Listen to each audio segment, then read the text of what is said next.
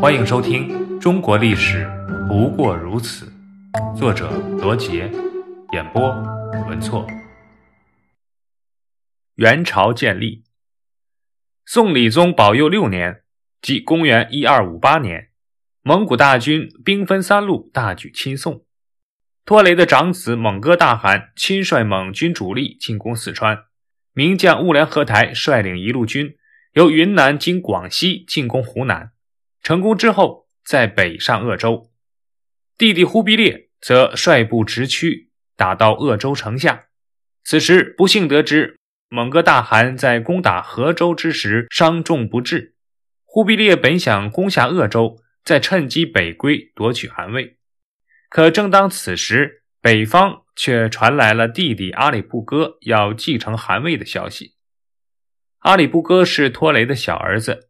按照蒙古人幼小守产的习惯，在蒙古打仗的时候，阿里不哥就留在了蒙古国的都城和林。在阿里不哥的周围有一批蒙古贵族，他们反对用汉法来统治，而主张用蒙古的旧法来治理国家。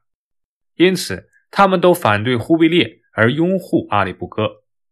当阿里不哥听到蒙哥去世的消息之后，马上任命支持他的人担任各级官员。并摆脱李氏和阿兰达尔，占领燕京和陕西一带，准备阻止忽必烈北上。忽必烈立即召集跟随他的诸王、大将以及谋士们商议对策。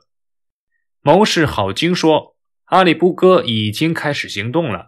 大王虽然手握重兵，但如果阿里不哥宣称有大汗的遗诏，先继了位，我们还能回得去吗？”于是他给忽必烈献了一计。一方面派一支军队去接蒙哥大汗的灵车，把大汗的宝玺夺在手里；另一方面呢，派军队夺取燕京，并同时通知各王到和林去参加丧礼。恰在这个时候，南宋宰相贾似道又来求和，忽必烈便立即同贾似道签订了合约，然后带着人马北上。公元一二五九年，忽必烈抵达燕京。遣散了托里赤招买的人马。公元一二六零年三月，忽必烈到达开平，大将连西县和商廷私下向忽必烈建议，此等事一定要先下手为强，机不可失，失不再来。忽必烈接受了他们的建议，在开平召开了忽里勒台大会，在塔察尔、野先哥、何丹、米哥等诸王的拥护下，登上了大汗的宝座。阿里不哥万没想到忽必烈的动作会如此之快，他急忙在同年四月也召开忽里勒台大会，宣布自己为大汗。这样一来，蒙古国内就同时出现了两个大汗。当时东部的各诸王都支持忽必烈，西边的诸王中有的支持阿里不哥，有的支持忽必烈，而且忽必烈还统治着中原。因此，忽必烈的力量比阿里不哥要强大很多，而阿里不哥的势力主要在西边。于是，忽必烈就派连西县领兵向陕西进军。陕西的大将浑都海发兵抵抗，旋即被连西县击败。此时，连西县接到了一个消息：驻扎成都的密里或者与驻扎在青台的启台不花都要起兵反叛忽必烈。一看情况万分的危急，连西县来不及报告忽必烈，便假传圣旨，派手下大将刘黑马到成都诛杀了密里或者，同时派另一个大将汪维正赶到了青州，诛杀了启台不花。之后，支持忽必烈的诸王率军与连西县会合，击败并处死了浑都海和阿兰达尔。至此。阿里不哥在西边的力量被悉数歼灭。与此同时，忽必烈亲率大军直扑阿里不哥的老巢和林。此时的阿里不哥全无抵抗之力，仓皇逃到了千州。他怕忽必烈追来，就使了一个缓兵之计，派人向忽必烈认罪，说自己愿意投降，等他把马儿养肥了，再同其他的诸王一起来拜见大汗。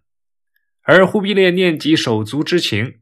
并认为阿里不哥的所作所为都是他的谋士唆使，因此就原谅了这个弟弟，派野孙哥驻守和林，自己便率军回到了开平。公元一二六一年，阿里不哥养肥战马，并积蓄力量，于是发兵南下。他派人到野孙哥那里，假称投降。野孙哥果然信以为真，也没有做任何的准备。阿里不哥趁机发动突然袭击，轻易又把和林夺了回来。忽必烈得知此事后，立即带兵北上，两者在西木图瑙而相遇。结果阿里不哥遭到了痛击，惨败逃回和林。恰逢此时，原来支持阿里不哥的阿鲁忽王反叛，阿里不哥无奈，只得逃往新疆。后来阿里不哥又遭遇多次的惨败，加上蒙古高原接连发生了饥荒，原来支持阿里不哥的诸王纷纷开始向忽必烈投降。公元一二六四年，阿里不哥只得再次向忽必烈投降。忽必烈下诏，阿里不哥及诸王都不问罪，只将阿里不哥的谋臣全部诛杀，可谓是仁至义尽。忽必烈肃清阿里不哥之后，把政治中心由和林转移到了中原，继续推行双法来改造蒙古国。公元一二七一年，忽必烈根据大臣刘秉忠的建议，取《易经》中的大灾前元之意，改国号为大元。至此，元朝正式成立，忽必烈就是元世祖。第二年，元世祖忽必烈把燕京改名为大都，并把其作为全国的政治中心。档案五十八：忽必烈推行双法。忽必烈为了维护蒙古贵族的利益，在利用汉法改革蒙古旧制的同时，又在政治、文化等诸多方面保留了蒙古旧俗，所以忽必烈吸收汉法是有所保留的，是以不危及蒙古贵族的根本利益为前提的。忽必烈时期的政治文化政策带有明显的蒙汉二元性，这种二元政策在多数情况下是以内蒙外汉的形式表现出来的。草原旧俗为代表的蒙古制度。相当多的占据了忽必烈政治文化政策的核心部分，汉法制度则往往居外围或从属地位。这种做法一方面肯定了先进的封建文明，另一方面呢又不损害蒙古贵族的利益，保持了蒙古族在元朝的绝对统治地位。